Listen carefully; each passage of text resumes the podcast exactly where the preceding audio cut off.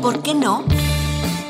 Esta semana eh, la alineación está incompleta, por desgracia, pero eh, Isaac Tejeda y eh, su servidor Miguel Juárez hablaremos con ustedes sobre la relación México-Estados Unidos, sobre un cuento especial que, que nuestro editor Carmelo Reyes nos ha pedido compartamos con ustedes en estas importantes fechas y al final hablaremos sobre las festividades navideñas que hemos tenido, pues en este caso nosotros dos.